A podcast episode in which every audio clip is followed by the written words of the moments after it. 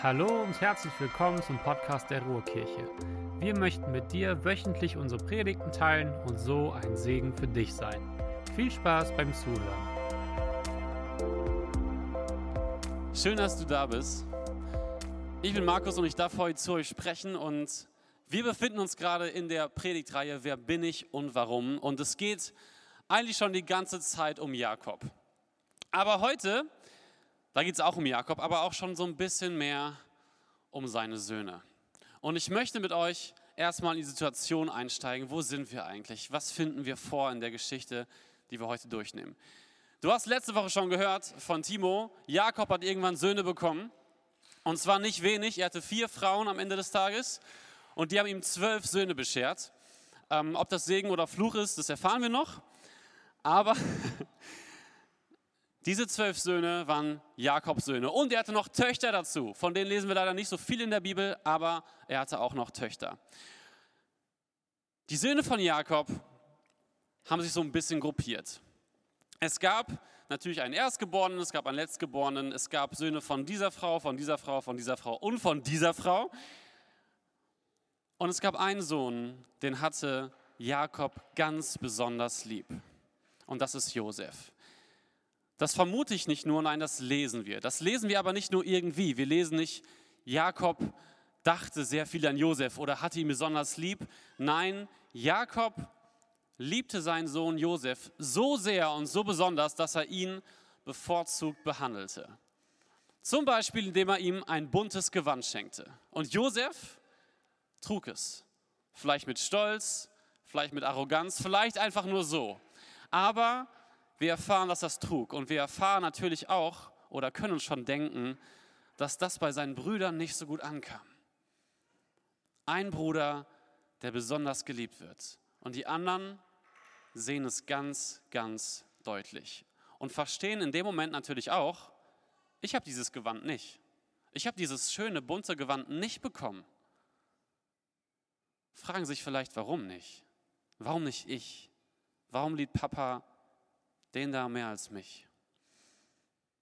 Aber es bleibt nicht dabei, bei dieser einen Begebenheit, die Josef herausstellen sollte aus den anderen Brüdern. Nein, Josef bekommt irgendwann Träume.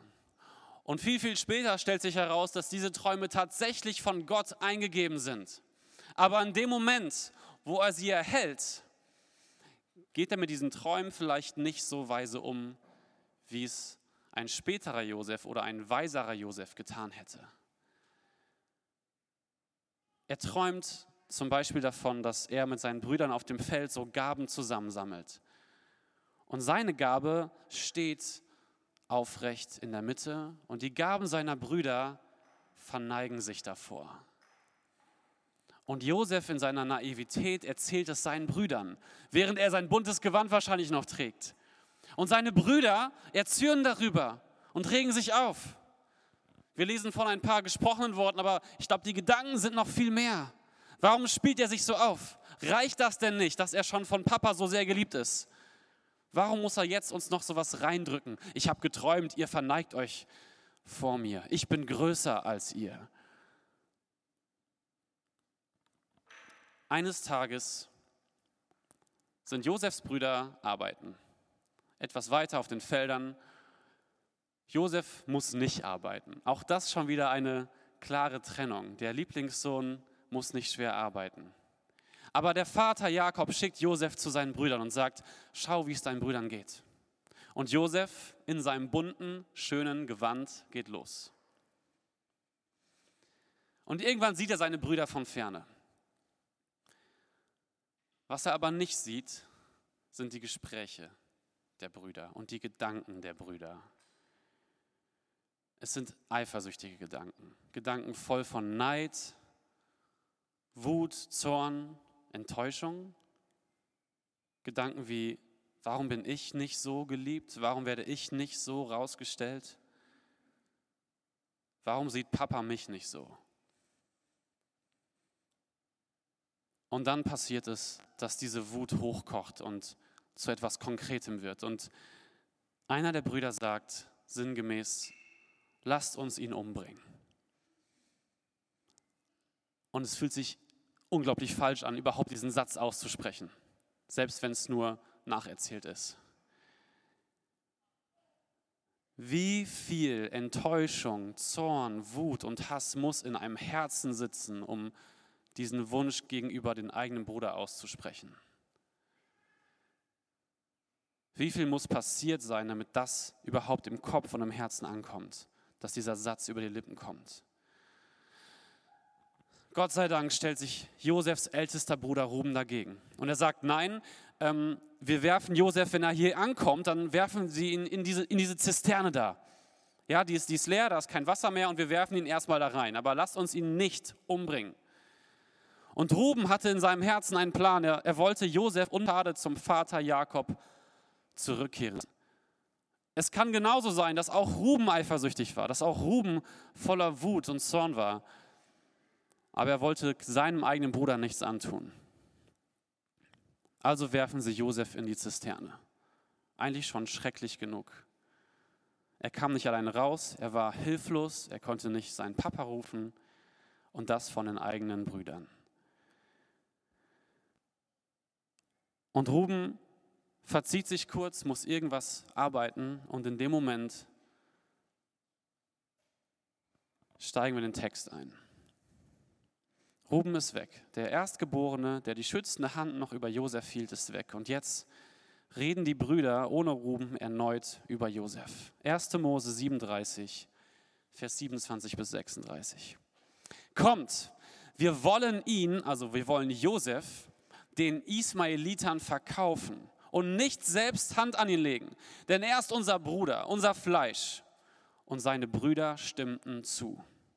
Als nun die midianitischen Kaufleute vorbeikamen, zogen sie Josef aus der Zisterne herauf und verkauften ihn den Ismaelitern für 20 Silberlänge. Und diese brachten Josef nach Ägypten. Als nun Ruben zur Zisterne zurückkam, siehe, da war Josef nicht mehr in der Zisterne. Da zerriss er sein Gewand kehrte zu seinen Brüdern zurück und sprach, der Knabe ist verschwunden. Und ich, wo soll ich hin? Sie aber nahmen Josefs Leibrock und schlachteten einen Ziegenbock, tauchten den Leibrock in das Blut und sie schickten den bunten Leibrock ihrem Vater und ließen ihm sagen, das haben wir gefunden. Sieh doch, ob es der Leibrock deines Sohnes ist oder nicht. Und er erkannte ihn und sprach, es ist der Leibrock meines Sohnes. Ein wildes Tier hat ihn gefressen. Josef ist gewiss zerrissen worden. Und Jakob zerriss seine Kleider und legte Sacktuch um seine Lenden und trug lange Zeit Leid um seinen Sohn. Da machten sich alle Söhne und Töchter auf, um ihn zu trösten. Er aber wollte sich nicht trösten lassen, sondern sprach, ich höre nicht auf zu trauern, bis ich zu meinem Sohn hinabfahre ins Totenreich. So beweinte ihn sein Vater. Aber die Midianiter verkauften ihn nach Ägypten, an Potiphar, einen Kämmerer des Pharao, den Obersten der Leibwache. Was hier passiert, ist eine schreckliche und zutiefst tragische Geschichte eigentlich unvorstellbar. Wie kann es so weit kommen? Wie kann so viel Zorn, Eifersucht, Neid dazu führen, den eigenen Bruder erst töten zu wollen und dann als Sklaven zu verkaufen, weil das ja das geringere Übel ist? Und wir können uns fragen, wer trägt Schuld? Ist es der Vater Jakob, der die Liebe an seine Söhne ungerecht verteilt hat? Sind es die Brüder, die ihre Emotionen nicht unter Kontrolle halten können? Oder ist es Josef selbst, der alles zur Schau stellt, wie sehr er geliebt und wie sehr er herausgestellt ist? Ich finde ehrlich gesagt keine Antwort auf diese Schuldfrage und das ist auch vielleicht nicht wichtig. Aber was ich hier merke ist, meine Identität kann von Mangel bestimmt werden. Das ist ein großer Punkt heute. Meine Identität kann von Mangel bestimmt werden. Die Identität von Josefs Brüdern wurde von Mangel schon lange bestimmt. Sie waren immer zurückgestellt. Sie waren immer weniger wert als Josef. Anders kann ich mir ihre Reaktion nicht erklären. Und das hat sich eingebrannt und das hat zu dieser tragischen Geschichte geführt. Aber hier fängt der eigentliche Mangel erst richtig an. Ausgelöst von Mangel entsteht noch viel, viel mehr Mangel. Einmal bei Josef. Der Mangel vom Verlust der Freiheit. Als Sklave verkauft, keine Rechte mehr, keine Freiheiten mehr, komplett abhängig von Menschen, die ihn besitzen, wie ein Objekt. Für Geld verkaufbar, erniedrigbar, in jeder Position einsetzbar, ohne darüber mitentscheiden zu können, was man möchte oder nicht. Ein Mangel, der tief sitzt. So tief, dass es die meisten von uns wahrscheinlich nie nachvollziehen können.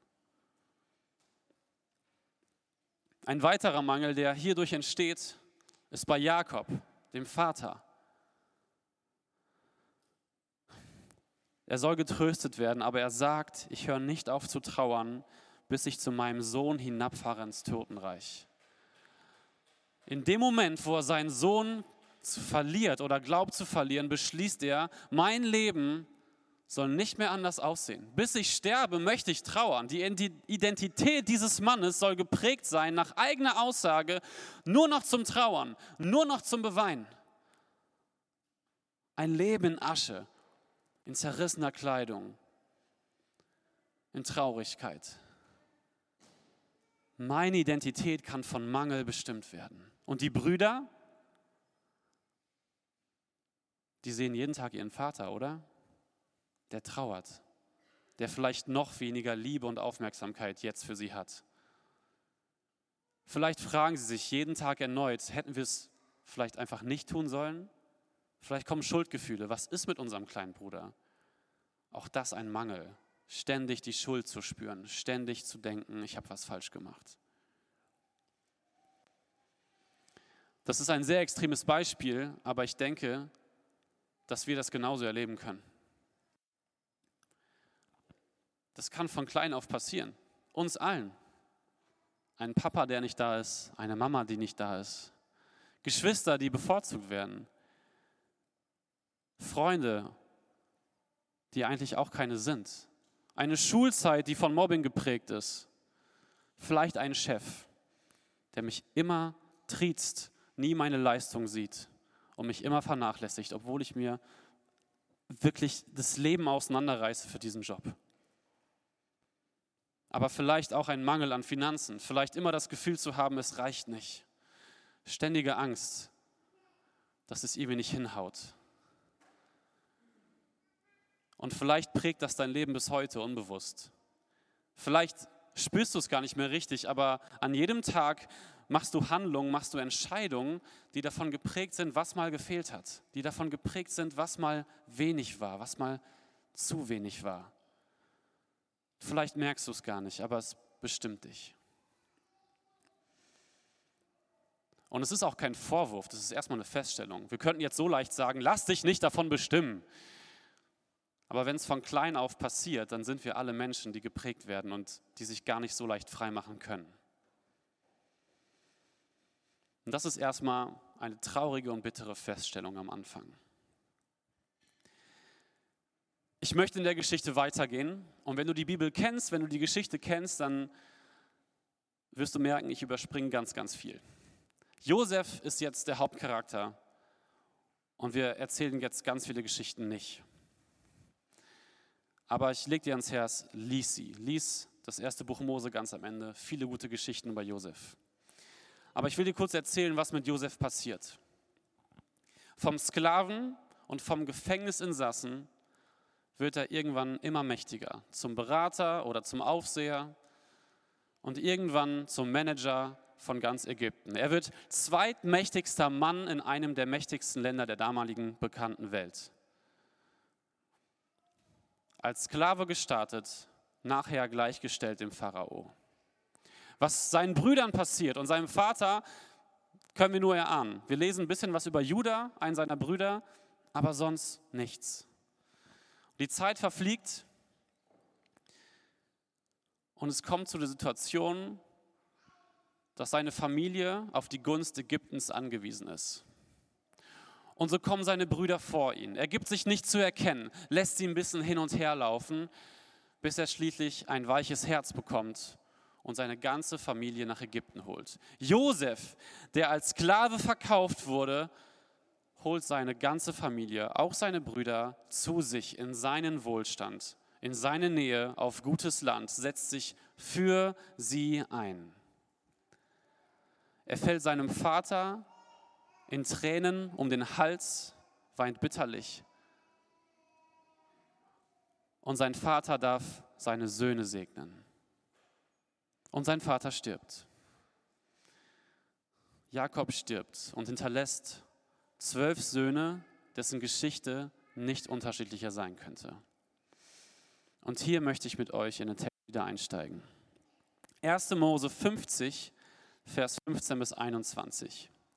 Als nun Josefs Brüder sahen, dass ihr Vater gestorben war, sprachen sie, Josef könnte gegen uns feindselig werden und uns all die Bosheit vergelten, die wir an ihm verübt haben. Darum ließen sie Josef sagen, dein Vater befahl vor seinem Tod und sprach, so sollt ihr zu Josef sagen, bitte vergib doch deinen Brüdern die Schuld und ihre Sünde, dass sie so Böses an dir getan haben so vergib nun den Knechten des Gottes deines Vaters ihre Schuld. Da weinte Josef, dass sie ihm das sagen ließen. Dann gingen seine Brüder selbst hin und fielen vor ihm nieder und sprachen, siehe, wir sind deine Knechte. Aber Josef sprach zu ihnen, fürchtet euch nicht, bin ich denn an Gottes Stelle? Ihr gedachtet mir zwar Böses zu tun, aber Gott gedachte es gut zu machen um es so hinauszuführen, wie es jetzt zutage liegt, um ein zahlreiches Volk am Leben zu erhalten. So fürchtet euch nun nicht. Ich will euch und eure Kinder versorgen. Und er tröstete sie und redete freundlich mit ihnen. Eine unglaublich spannende Situation. Ein Bruder als Sklave verkauft, steht auf einmal den Brüdern gegenüber, die ihn betrogen und verlassen haben, fallen gelassen haben, verkauft haben, als niedrig erachtet haben, als Objekt behandelt haben. Und er steht vor ihnen mit einer königlichen Macht. Er kann alles tun. Alles. Was er den Pharao gefragt hat, das durfte er eigentlich immer umsetzen. Er hätte sie hinrichten lassen können, er hätte sie zu Sklaven machen können, wie sie ihn zum Sklaven gemacht haben. Er kann sich in dieser Situation von all dem Mangel leiten lassen, den er erfahren hat als Sklave und im Gefängnis.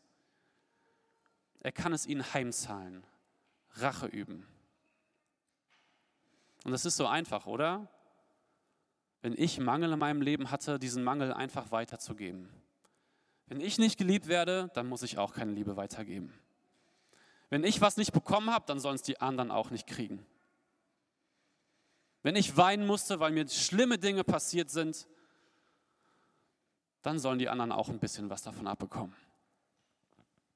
So einfach. Josef macht das nicht. Und ich frage mich, warum nicht? Wie kann ein Mann so etwas ertragen? Wie kann ein Mensch sowas ertragen? Vor sich zu sehen, wer ihn verkauft hat und trotzdem barmherzig zu sein.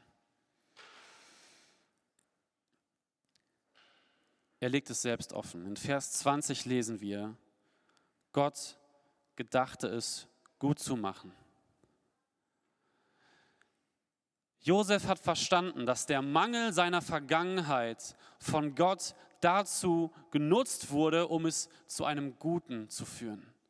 Josef hat verstanden, dass es nicht sein Verstand war, seine Klugheit, die er offensichtlich besaß, dass es nicht diese Dinge waren, die ihm zum zweitmächtigsten Mann gemacht haben in einem Land, was so große Macht hatte. Nein, es war Gott. Und wenn wir diese Geschichten lesen, die zwischen diesen zwei Begebenheiten passieren, dann sehen wir das. Josef vertraut Gott. Immer wieder ist es Gott, der ihm Dinge zeigt. Immer, immer wieder ist es Gott, der ihm Dinge offenbart. Und der ihn verändert. Immer wieder, der seinen Mangel in etwas verwandelt, was nachher zum Segen werden soll. Es ist kein menschliches, ich schaffe das schon. Es ist kein menschliches, ich bin stärker als meine Schwächen. Nein. Es ist ein, Gott, ich habe diesen Mangel und ich bin auf dich angewiesen. Ich kann nichts anderes mehr, als auf dich zu schauen. Ich bin ganz ehrlich, es ist für mich unvorstellbar, weil es mir so gut geht, weil es uns in diesem Land doch so gut geht. Oder gerade wenn wir jetzt in die Ukraine schauen, sehen wir, wie viel Leid einem Menschen widerfahren kann. Ganz aktuell hier in Europa, in unserer Zeit. Ich durfte mal auf einer internationalen christlichen Konferenz sein und dort waren Christen aus aller Welt. Und es gab eine Bibelgruppe, viele Bibelgruppen und ich durfte in einer sein, 20 Leute ungefähr und zwei davon kamen aus China. Und ich war erstmal beeindruckt, dass sie es geschafft hatten, bis nach Leipzig zu kommen, als Christen aus ihrem Land auszureisen, mit chinesischen Bibeln. Und dann erzählten sie etwas. Diese beiden haben gesagt, wir beten für euch.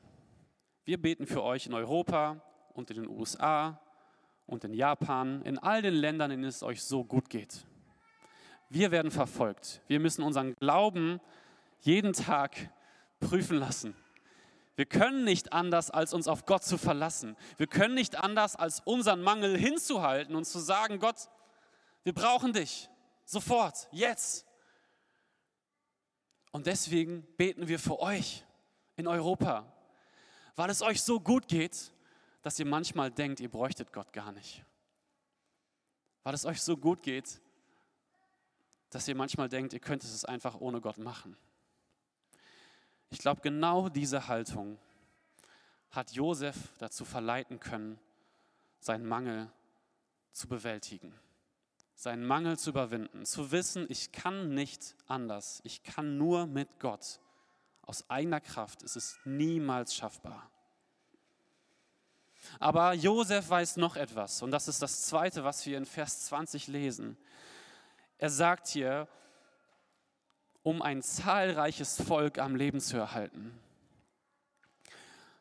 Josef ist sich bewusst, dass seinen Vätern Abraham, Isaak, Jakob etwas versprochen wurde, nämlich dass sie mit Gott einen Bund eingegangen haben und Gott gesagt hat, ich will euch zahlreich machen. Und Josef sieht jetzt, dass dieses Zahlreiche in seiner Hand liegt. Vor ihm seine Brüder, die haben schon Kinder teilweise. Er hat Kinder. Das zahlreiche Volk, das beginnt gerade zu sprießen. Und er weiß, wenn ich jetzt den Mangel in meinem Leben gewinnen lasse, dann kann ich dieses zahlreiche Volk, was Gott versprochen hat, einfach zerstören. Aber er hält fest. Er hält fest an dem, was Gott versprochen hat. Auch seinen Nachkommen. Er lässt nicht den Mangel gewinnen, den er mal erleiden musste. Er lässt die Beziehung mit Gott gewinnen, die er daraus schöpfen durfte. Was bleibt, wenn wir gehen? Ich habe eine Tochter und ich wünsche mir, dass sie eines Tages Jesus kennenlernt. Dass sie eines Tages ihn kennenlernt, seine Liebe kennenlernt. Und ich wünsche mir, dass sie Gutes in dieser Welt tut. Aber das fängt nicht erst an, wenn sie groß ist. Das fängt nicht erst an, wenn sie in die Schule kommt oder sich in der Pubertät die großen Fragen des Lebens stellt. Das fängt jetzt an. Das hat auch schon vor Jahren angefangen bei mir.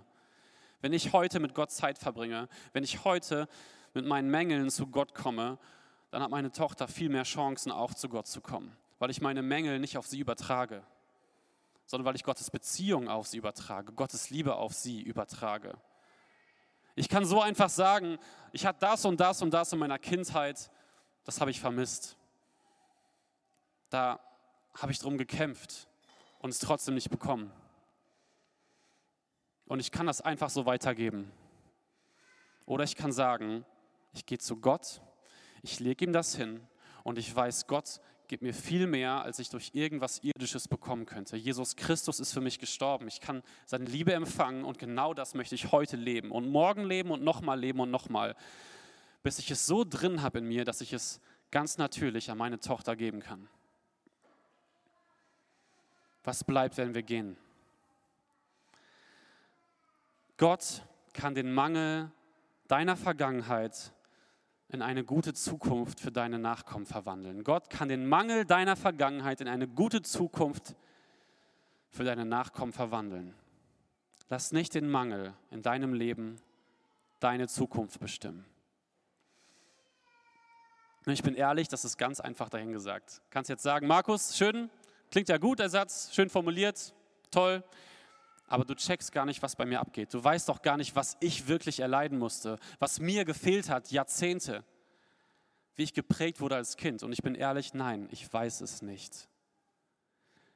Vielleicht würde ich heulen und es nicht ertragen, wenn ich deine Geschichte hören würde. Und ich sage dir auch nicht, dass das von jetzt auf gleich geht. Wenn wir auf Josef schauen, dann ist er jahrelang Sklave. Er ist jahrelang im Gefängnis, bis es ihm gut geht und bis er das, was er am Gutem erlebt hat, weitergeben kann. Da vergehen Jahre um Jahre. Es ist nicht von jetzt auf gleich, dass wir einen Mangel, den wir Gott hinhalten, überwinden können. Es heißt nicht, dass alles Friede, Freude, Eierkuchen ist. Auch das lesen wir nachher in der Bibel. Das Volk Israel ist nicht immer happy clappy. Das ist nicht alles perfekt. Nein, das ist oft das Gegenteil. Aber ich glaube, dass Gott mit dir einen Weg gehen möchte. Ich bin überzeugt davon, dass Gott sieht, was dir gefehlt hat oder immer noch fehlt. Und er will dich damit nicht allein lassen. Ich glaube, dass wenn wir heute zu Gott gehen und sagen, Gott, das trage ich schon seit Jahren mit mir rum, dieser Mangel prägt meine Identität und ich möchte nicht, dass es auch die Identität meiner Kinder und Kindeskinder prägt. Und weißt du was, wenn du keine Kinder hast oder wenn du schon alt bist, selbst dann kannst du damit zu Gott kommen. Weil du prägst immer noch Menschen um dich herum, immer noch die nächste Generation. Egal, ob du Kinder hast oder nicht, du wirst diese Welt prägen, so oder so, mit Mangel oder mit einer Identität in Jesus. Ich bin überzeugt, dass Gott uns helfen möchte, dass Gott mit uns Zeit verbringen möchte, lange Zeit, Schritte gehen möchte.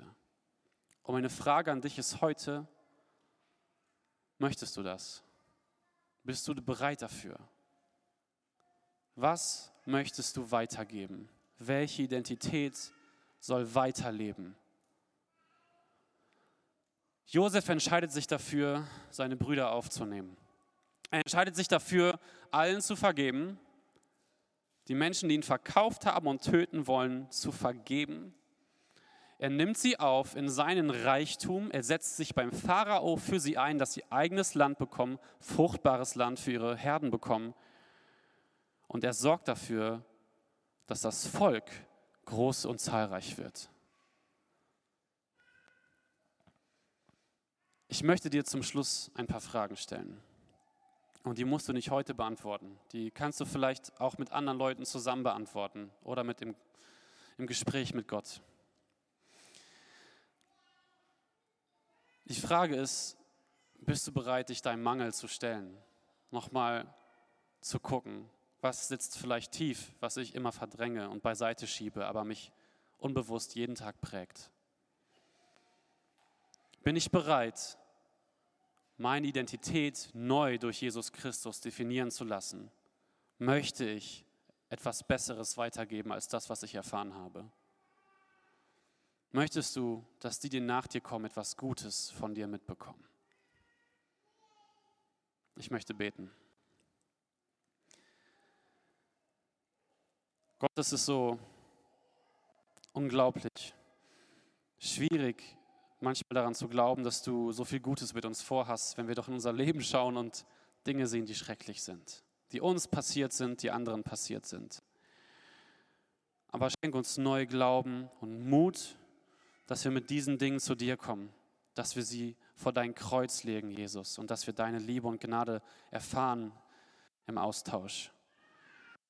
Mach uns neu bewusst, was du für uns bereitet hast und schenk uns diese große Perspektive, dass wir so viel Gutes von dir weitergeben dürfen und dieser Mangel bei uns aufhören kann und nicht weitergetragen wird. Gib uns die richtige Zeit dafür, gib uns die richtigen Menschen an unserer Seite, gib uns deine Gegenwart, gib uns deine Liebe und schenk uns das Bewusstsein, dass wir es gar nicht aus eigener Kraft schaffen müssen oder sollen,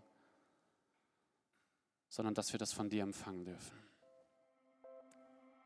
Amen. Wir hoffen, dass du eine gute Zeit hattest. Wenn du uns näher kennenlernen möchtest oder mehr erfahren möchtest, besuche gerne www.ruhrkirche.com. Sei gesegnet.